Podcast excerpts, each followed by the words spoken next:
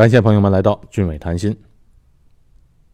哎，自从做了俊伟谈心这个节目之后啊，给我本人带来一个好处，什么好处呢？啊，以前有些朋友亲戚啊，想了解新加坡的事情啊，就问我，我还得一个一个的回答。哎，有了这个节目之后啊，给我带来了很大的方便。哎，反正只要他们问的问题和节目相关，那我直接把这个节目发给他们就行了。所以啊，最近有些听友在询问我关于新加坡留学的事情。哎，我发现问这个问题的人还挺多，而且他们问的问题啊都差不多。普遍上吧，他们对新加坡的教育体系都不太熟悉，所以我就想，干脆还不如专门做一系列关于新加坡留学的节目。给哎，对在新加坡留学感兴趣的人们科普一下，呃，这样我就不用一一回答这样的问题了，起码一些比较普遍上的问题，哎，能够通过节目给解答了。当然，如果朋友们还有具体的问题要问，随时可以从喜马拉雅或者微博上联系我。关于新加坡留学啊，我首先要讲一讲这个新加坡的教育体系。一般上，中学升大学是人生的一个重要的关口，所以啊。今天就先给大家讲一个这个中学升大学在新加坡的一个大概的概念吧。新加坡，一个地图上毫不起眼的小红点儿，承载了无数华人不平凡的故事。俊伟谈心，为您谈古论今。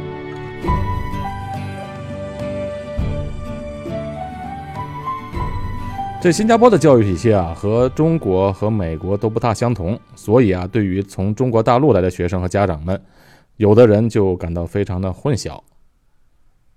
新加坡教育体系上的不同之处，尤其在学制上的不同之处，主要体现在它的中学，啊，小学都是一样的，都是六年制，而新加坡的中学呢是四年，四年制，所以新加坡中学生。完成了中学四年学业之后呢，会统一参加英国剑桥欧水准的考试。这个考试的结果是干什么用的呢？就是为了申请新加坡的初级学院 （Junior College），简称 JC。读完了中学四年，升入到初级学院。初级学院是两年制，两年过后，学生们就要参加英国剑桥。A 水准的考试，然后用这个 A 水准的成绩来申请新加坡的大学，比如像新加坡的国立大学或者新加坡南洋理工大学。哎，这两所学校，尤其是新加坡国立大学，在全世界排名是非常靠前的。中国的教育体系和新加坡的教育体系不太相同。如果硬把国内的教育体系来比较的话，这个剑桥的 O 水准就有点像中考。那 A 水准呢，就有点像高考。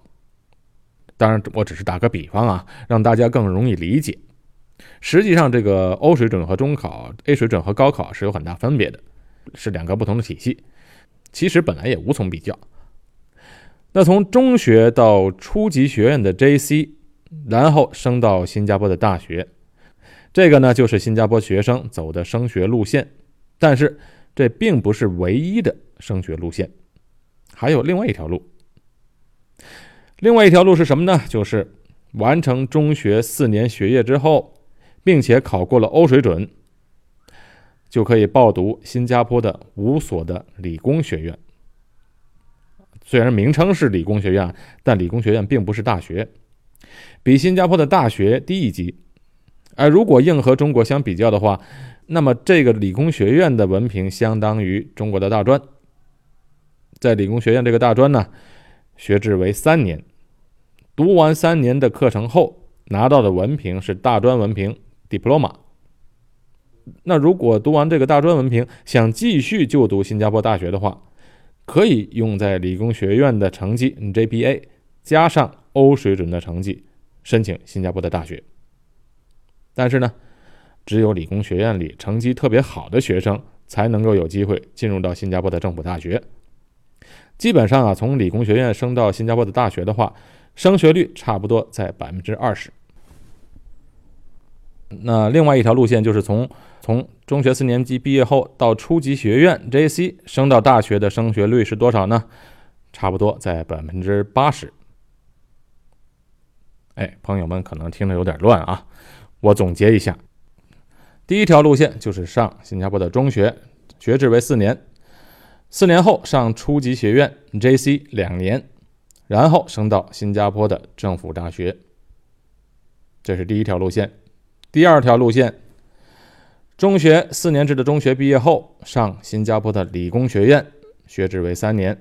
那三年过后，获得了大专文凭，然后再报读新加坡的政府大学。那比较起这两条路线呢，显而易见，第二条路线，也就是上理工学院读大专这条路，要比读初级学院多花一年的时间。所以要你选，你会选择哪条路线呢？哎，我来告诉你，多数的新加坡学生怎么选择呢？哎，多数的新加坡学生选择上理工学院，也就是说要多花一年时间。为什么呢？因为首先上初级学院 JC 要求 O 水准的成绩要比上理工学院大专来得高，也就是具备进入初级学院的学生的人数本身就比较少了，因为它要求高。但是呢？即便是欧水准成绩考得不错的学生，完全有资格进入初级学院条件的学生，也有很多人选择上理工学院大专，而不是上 JC。可见理工学院在新加坡是比较受欢迎的。哎，有的家长可能还会不理解，为什么要多读一年呢？这是因为啊，很多的新加坡学生读三年制的理工学院，毕业后。就可以直接工作了。哎，在新加坡有了理工学院的文凭，这个文凭虽然是大专，只是 diploma，就完全可以找到工作就业了。那这一点呢，和现在中国的情况不太一样。在国内，大学毕业生好像找工作都不太容易，更不用说大专生了。甚至现在有的人为了找个好的工作，还在拼命的读研究生。那来到新加坡的人都会发现，新加坡很少有人读研究生的。你看，既然大专生毕业就能找到不错的工作，干嘛还要读大学呢？在新加坡的真正的大学生啊，他们就有点像我们二十多年前，就是扩大招生以前的大学生一样，哎，特别值钱。当年我上大学的时候啊，我记得啊。我刚上大学之后还没毕业呢，我到了亲戚家、邻居家，人们都不叫我名字，直接就称呼我为大学生。哎，大学生来了，来来来，坐坐坐。就可见那时候啊，大学生啊是比较少的。现在呢，现在好像人人都是大学生。这新加坡的教育体系和中国不一样的是啊，它并不是把每个人都培养成大学生，只有少部分的新加坡人上大学。所以啊，在新加坡本地的大学毕业的大学生们，那个感觉就有点像我二十年前当大学生的感觉，是非常让人羡慕的。那大多数的新加坡人啊，只是读了一个理工学院的大专文凭就够了，而且理工学院里面教的课程也都非常的实用。一般上学校都会把业界的专业人士请来代课，比如说如果学生物科技的，学校就会请来。新加坡的生物科技的公司，好像制药厂这一系列的专业人士来代课。如果是 IT 专业呢，也同样会把这些真正在职场上的这些优秀人才请过来给学生们讲课。那学生们也同样的有去公司啊这些公司实习的机会。其实说实在的，现在很多的工作，可以说是大部分的工作啊，是根本不用上大学就完全可以胜任的了。没有必要再多花几年的时间在学校。当然，你要上大学得到更高的教育，那是可以的。但是以工作来讲，其实很多工作都不需要你上大学才可以胜任。在新加坡呢，除了理工学院呢，这理工学院的下边还有一类学校，叫做工艺学院。这类学校就有点像在中国的技校，一般上留学生啊都不会去上工艺学院。那我在这里就不赘述了。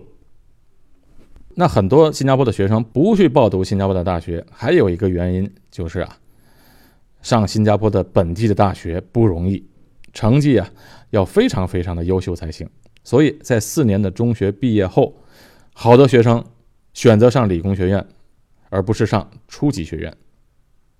我就这个问题啊，就问了好几个新加坡的家长和学生，他们就说啊，其实上理工学院的原因有两个。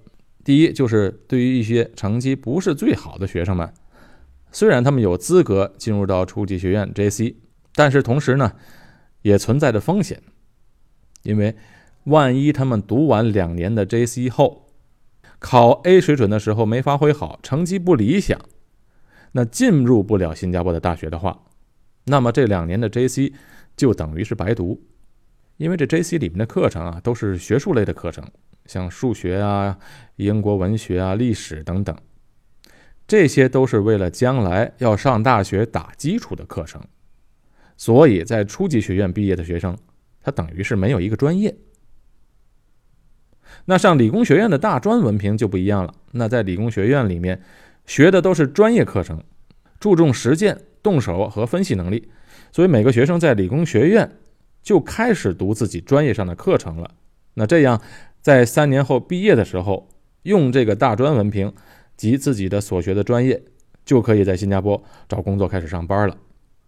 反而呢，那些读了初级学院，但是在 A 水准考试上没有考好的学生，上不了大学，那他们的情况就比较尴尬了。那么又上不了大学，又去不了工作，所以啊，有的学生选择上理工学院，而不是初级学院。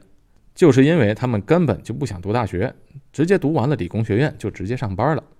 哎，反正说到底呢，这读书呢还不是为了有一技之长，将来找工作嘛。听了半天，我不知道朋友们听懂了没有？呃，我有一个朋友给我总结了一下，我觉得总结的挺好。哎，可能大家也参考一下。就是呢，他说，如果是学霸的话，那就上初级学院，将来上个好大学；或者呢是家里有钱。也可以上初级学院，因为考不好，即便上不了新加坡的大学，还可以出国去读书。那如果不是学霸的话呢？那还是老老实实的读理工学院，在理工学院的成绩呢，有可能很好，将来就继续读大学。那成绩一般的话呢，毕业出来那就直接工作。哎，你看，读理工学院就是一条可进可退的一条路。好，以上就是新加坡中学升学时的一个基本情况。接下来，我们谈一下留学。喜欢我节目的朋友们，请别忘了点击订阅键。啊，现在来说说新加坡的留学。这新加坡一直是致力要打造成为吸引亚洲留学生的目的地。你看，一个国家啊，如果有很多留学生的话，对于这个国家是非常有好处的。首先，这一个真正的国际性的一所大学啊，是一定要有一定比例的留学生才行的。没有留学生的大学，那不算是什么优秀的大学。那在中国呢，真正的一流的大学也是有许许多多的外国留学生的。那这些留学生学成回国之后呢，毕业的学生都来自不同的国家。一旦哪个学生成了某行某业的佼佼者，那是能给这所大学带来很多荣誉的。比如像美国的哈佛、麻省理工学院这些大学出来的人物，那都了不得。那新加坡的三所大学呢，留学生的比例也不少，占每年招收学生总人数的百分之三十左右。当然了，有很多新加坡的家长们对这一点是恨得咬牙切齿：这么大的比例给外国留学生来读书，而且有的是给奖学金的。所以他们就觉得有很多给新加坡学生机会都给了外国人了。啊，关于这些，我接下来也会讲到。那留学生给学校带来的第二个好处，就是它会带来非常大的经济效益。人家留学生的学费啊、住宿及在日常的消费，都会对当地经济贡献非常大的。在美国的大学当然是全世界最多的了，有的地方的当地的城市，那就是一所大学。哎，我以前上学的地方，乔治亚州 （Georgia 州）的 Sabana 那个城市啊，基本上就一个产业，就是这所大学。整个这个城市的经济全靠这所大学养着。这大学校长啊，在当地说话那真是一言九鼎，比当地的市长说话都管用。每年到了寒暑假的时候，这座城市这人口恨不得能减少一半，学生们都回家了，各行各业的生意啊都没法做了，好像餐厅啊、商店、超市啊，每年的寒暑假他们也是尽量让员工放假，因为没有生意嘛。那留学生带来的另外一个好处就是给能给当地带来人才库了。美国就吸引了全世界的人才，才能发展到今天这样的成就。新加坡更是如此，能够快速的发展，也是因为引进了大量的人才。那在新加坡的本地的高端人才和中端人才都不够，低端的更不用说了，低端的直接就请外劳了。在美国啊，现在留学生的总数差不多有一百来万人了。这一百万人的留学生里面有多少中国人呢？我给你说个数字，中国人占了百分之三十二，也就是说，一百万人里面有三十二万人都是中国留学生。你看，这中国啊，不光是经济体量大，连留学生都占了美国留学生的三分之一，这人才有的是。新加坡有多少留学生呢？目前差不多是七万多八万的样子。那不到去美国留学生的十分之一，但这也够多了。新加坡这么小的地方，也就相当于美国的一个最小城市的面积。如果按照人口比例来算的话，实际上应该是留学生比例来讲是最多的。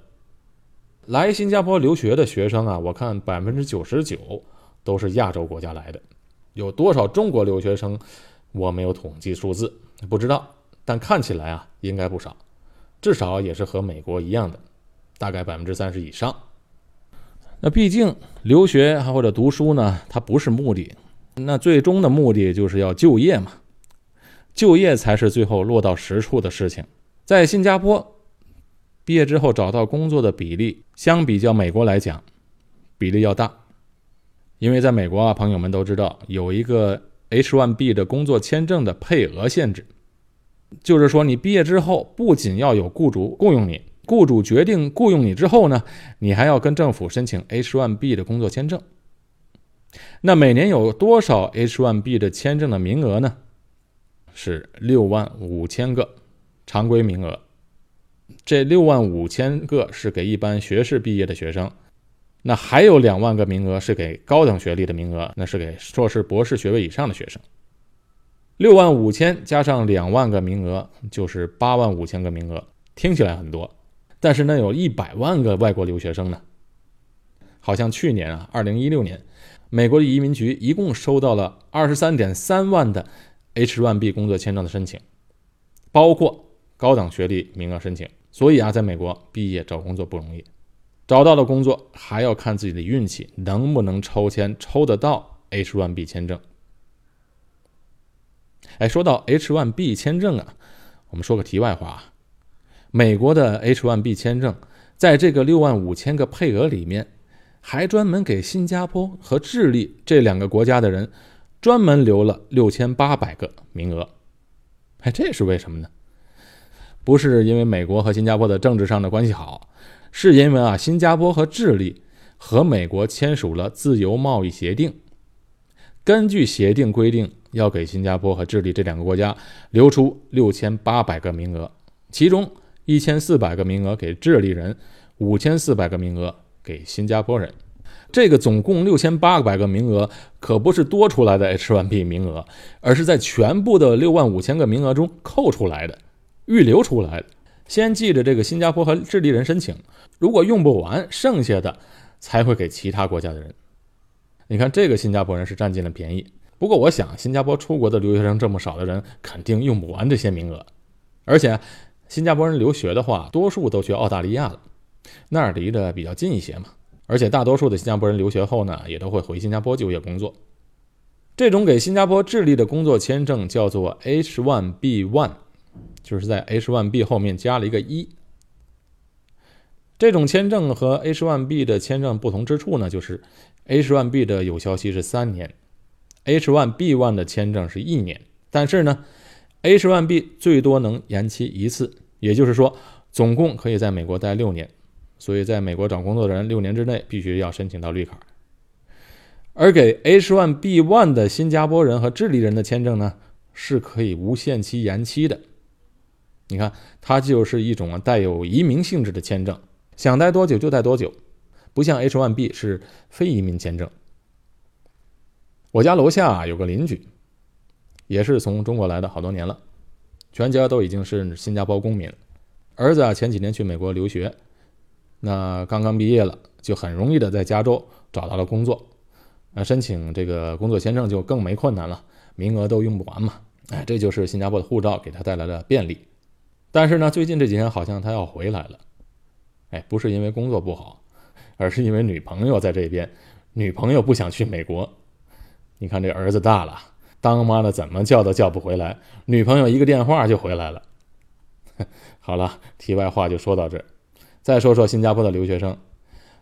相比较在美国找工作，在新加坡毕业的学生找工作起来呢，相对来说比较容易一些。因为啊，只要毕业有公司愿意雇佣你，你就可以立马上班，没有 H1B 名额的这种限制。但是没有 H1B 名额的限制，也不是完全没有限制。喜欢我节目的朋友们，请别忘了点击订阅键。但是没有 H1B 名额的限制，也不是完全没有限制。啊，新加坡的公司在请外国员工的时候啊。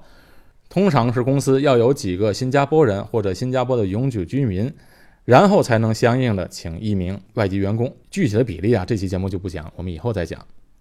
这样一来呢，那对中国来的留学生的话，毕业后找工作的时候，进入大公司的话，自然优势就会高一些，因为大公司的员工多，能请外籍员工的人数比例自然也就多。那新加坡的经济啊，是周期性的。经济情况比较好的时候，这就业市场就非常的旺。这时候呢，各行各业都非常缺人，这些公司呢，这时候就拼命的招人，有时候都招不到。如果留学生赶在这时候毕业的话，那自然是水涨船高，很容易就找到工作。可是，一旦美国或者欧洲发生了经济危机，这新加坡是开放型的市场啊，就会很快的影响到新加坡的经济。所以，外面的世界有什么风吹草动？新加坡的各行各业马上就能感受到，自然就会影响到就业市场的信心。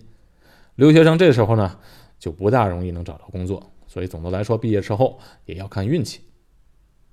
但是总的形势来说呢，新加坡是一个长期需要外来人才才能维持这个国家的经济。以前我的节目曾经说过那个小马拉大车的比喻，这外国人这匹小马啊，它不可缺少。因为本地人的人口是不够的，生育率又低，没有外来人才的持续进入到新加坡，那新加坡是维持不下去的。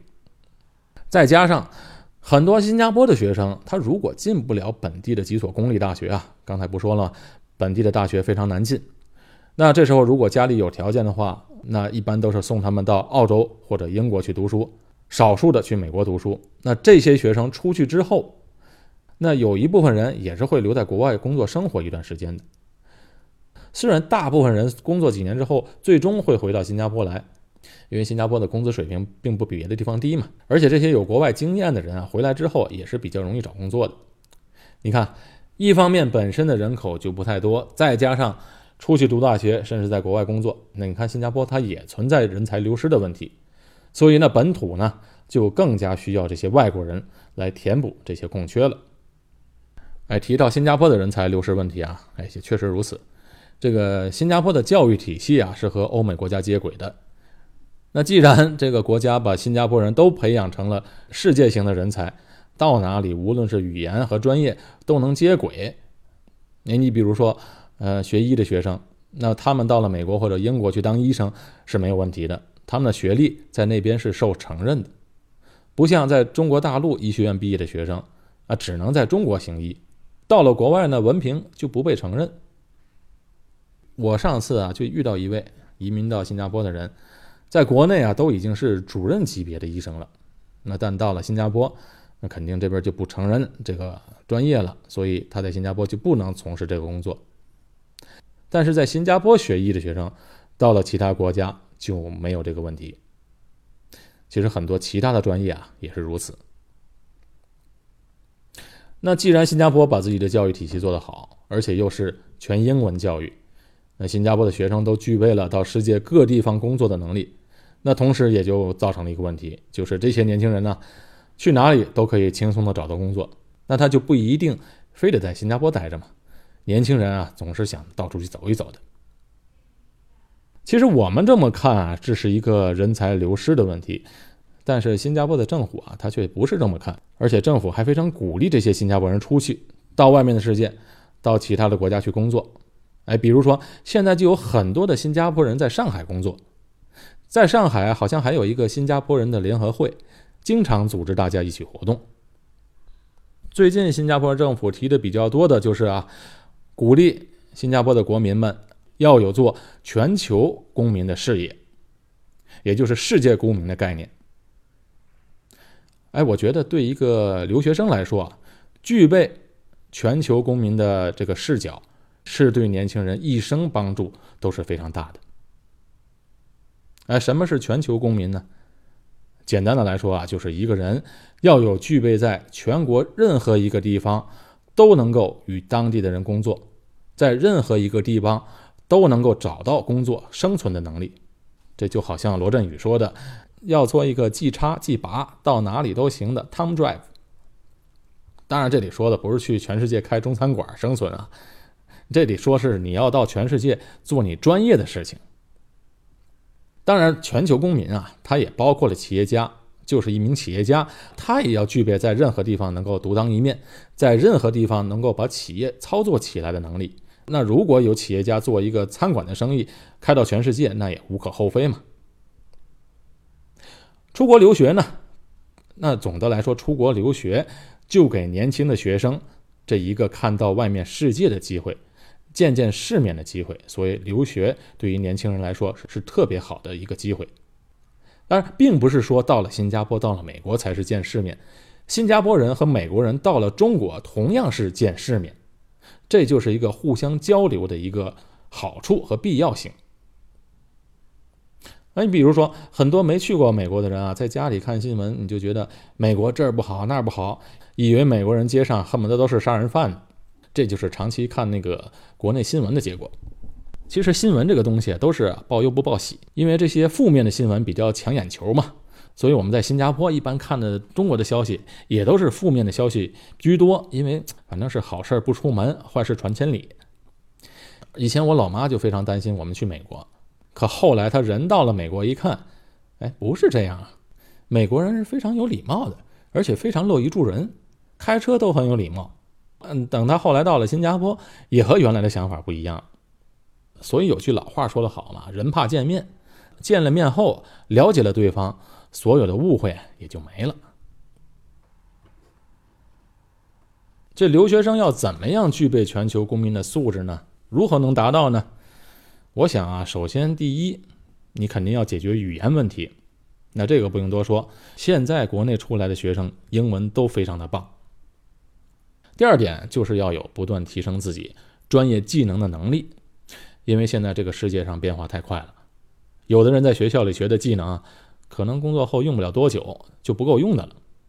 那所以啊，这留学生的眼界要往前看，起码要比普通人多看几步，知道自己专业的前景，不断提升自己，保持自己的这个竞争的优势，这才能立于不败之地。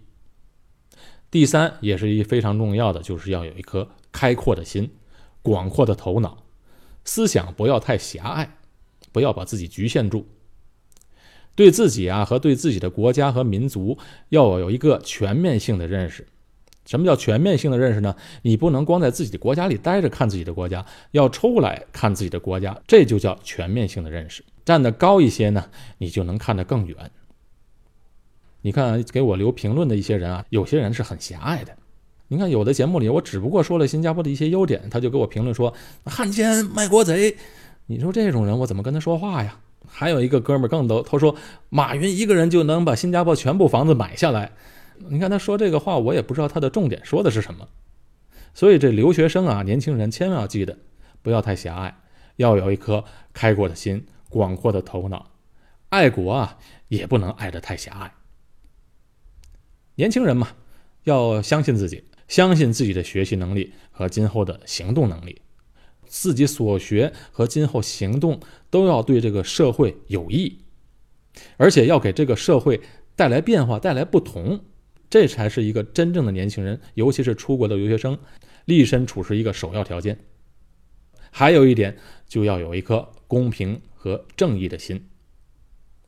我可能啰嗦的太多了，这年轻人我估计都听不进去。但是呢，这番话呢，我想对你们都是有益的。你现在有的时候可能听不进去，我年轻的时候听老师说话也听不进去。不过呢，你们把这个观点先记住，慢慢的随着你们年龄的增长，随着你们阅历的一点点丰富，我想你终有一天会理解这些话的。这些都是对年轻人非常有意义的事儿。好，说了这么半天，今天这节目也差不多了。在下一期节目，我会给大家讲一讲具体的申请新加坡学校的一些信息。感谢朋友们收听我的节目，我是高俊伟，在新加坡，祝朋友们好运。